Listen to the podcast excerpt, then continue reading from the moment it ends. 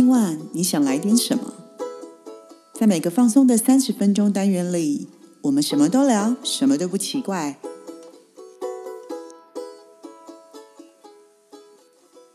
以上活动由伊登时尚生活美学提供，更多活动讯息请参考官网或粉砖。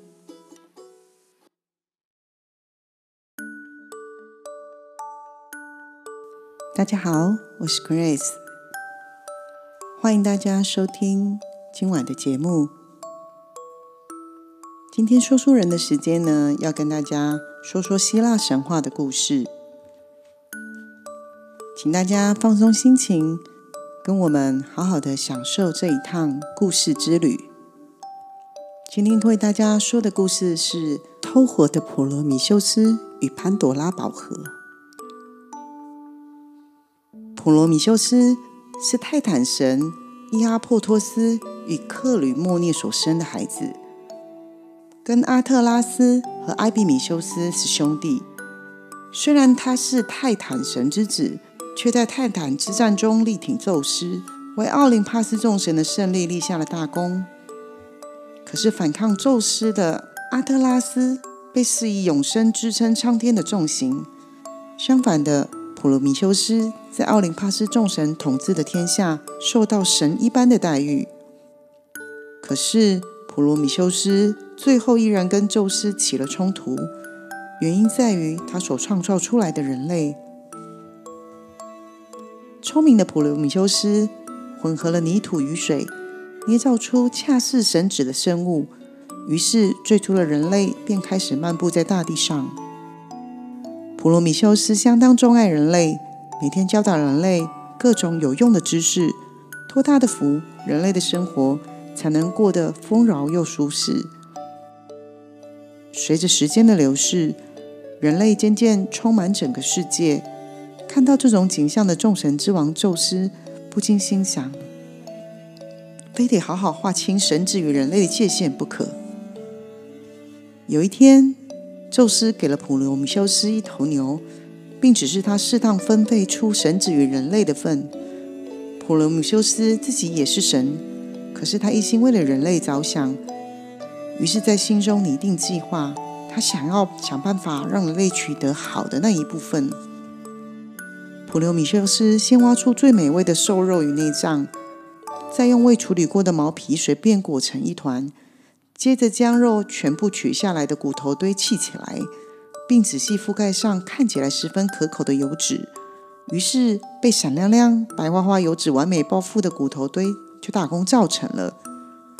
做完工作的普罗米修斯请宙斯过来，让他瞧瞧这两堆东西。众神齐聚一堂之际，宙斯指着被油脂覆盖的骨头，宣布那就是众神的祭品。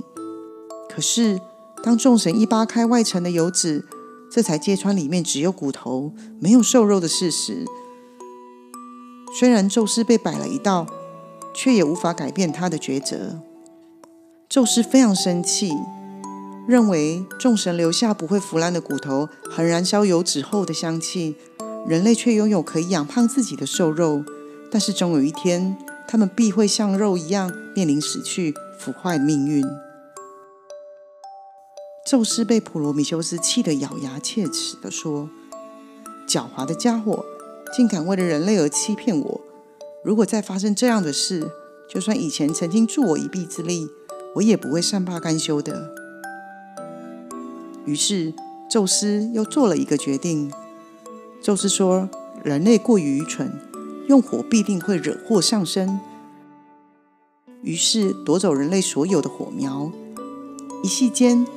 被窃走火苗的人类不敌风寒，也无法将食物煮熟享用，甚至无法打造工具。普罗米修斯听见陷入绝望人类的哀求声，越来越想反抗宙斯。宙斯为人类带来痛苦，就算你是众神之王，我也不会如你所愿。普罗米修斯生气地说着。可是，如果直接带着火苗下人间，一定会被发现。因此，普罗米修斯想了一个主意，他折下了一根茴香枝，将火苗藏在茴香的茎干内部，然后偷偷靠近，赫利厄斯的太阳马车将它点燃。普罗米修斯拿着中间藏着火苗的茴香枝，快速下到人间。于是火苗又再次遍及全世界，人间也开始活跃了起来。人类无不为之欢呼。宙斯知道之后，非常的生气，大声的斥责着：“这已经不是第一次，你竟敢为了人类而欺骗我！我绝对不会饶恕你的。”宙斯立刻将普罗米修斯抓了过来。普罗米修斯半点也不让步，他的一席话更让宙斯火冒三丈。宙斯将普罗米修斯绑在高加索山的半山腰，对他施以任由老鹰啃食肝脏三万年的可怕惩罚。最终，普罗米修斯被绑在高加索山上的岩石上，白天被老鹰啃食，一到夜晚。白天被啄食的肝脏又会重新长出来，每天重复着相同的折磨，这刑罚相当的残酷。但尽管如此，却始终未能消除宙斯对普罗米修斯与人类的仇恨。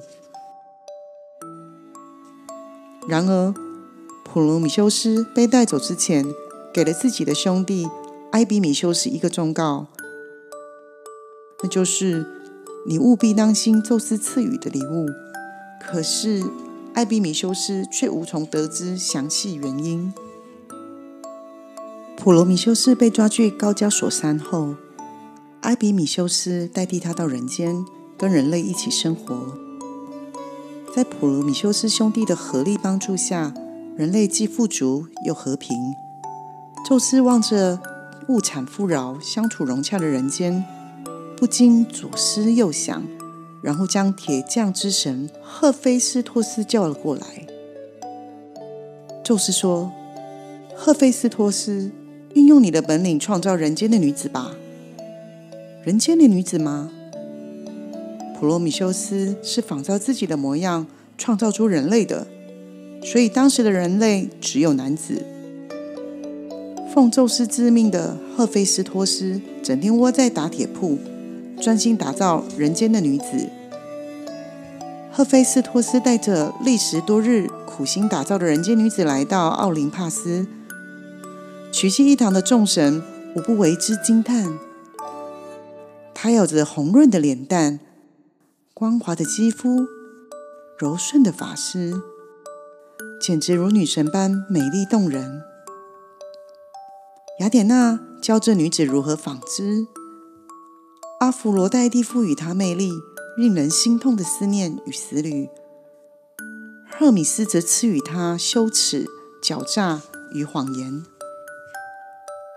卡里特斯为她戴上项链与首饰，荷兰女神将色彩缤纷的花朵所编织而成的花冠戴在她的头上。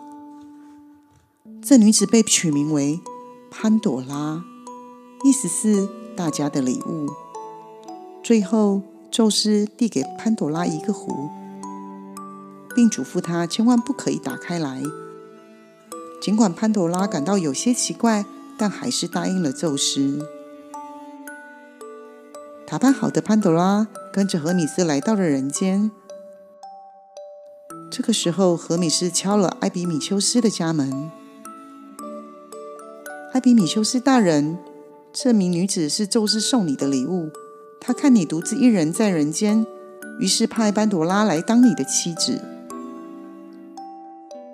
普罗米修斯曾叮咛他要小心宙斯送的礼物，可是艾比米修斯却把普罗米修斯的忠告忘得一干二净，因为眼前的潘朵拉实在是太美丽了，他压根没想到他会危害到自己。最后，艾比米修斯与潘朵拉结婚，展开了新的生活。日子一天一天的过去了，潘朵拉不是不幸福，只是世上只有她一个女人，也没有半个朋友。艾比米修斯外出工作时，他也只能一个人独守空闺。阿佛罗代蒂赋予潘朵拉的思虑，让她感到无聊与厌倦。这个时候，潘朵拉突然想起宙斯给她的壶，一想到那个壶。潘朵拉的思绪就停不下来。荷米斯赋予潘朵拉自己拥有的特质：好奇心、狡诈与谎言。这些都是导致潘朵拉内心蠢蠢欲动。只要不被发现，不就好了吗？即使宙斯大人无所不能，也不可能看到我在屋内一角打开那个壶。最后，潘朵拉拿出宙斯赐予的壶，轻轻地掀开了盖子。乌黑的气体瞬间从壶中倾泻而出。潘朵拉惊声尖叫，并且放开了那个壶。这这到底是什么呢？原来壶里装的是疾病、悲伤、憎恨、战争、嫉妒、贫穷等各种灾祸。虽然潘朵拉惊慌失措的试图盖上盖子，但是这种种的不幸仿佛在嘲笑他似的，从壶里溜了出来，四散到凡间各处。潘朵拉抱着灾祸飞散出的壶，叹息着。啊！我做了无法挽回的事。就在这个时候，壶中发出咔嗒咔嗒的声音。潘朵拉吓了一跳，更用力紧紧地压住盖子。壶中却传来一个声音：“你误会了，我跟刚刚飞散出去的东西不一样。”潘朵拉惊恐地说：“你，你是什么？”“我是希望。”潘朵拉止住了泪水。并打开壶的盖子，这才发现卷缩在里面的希望。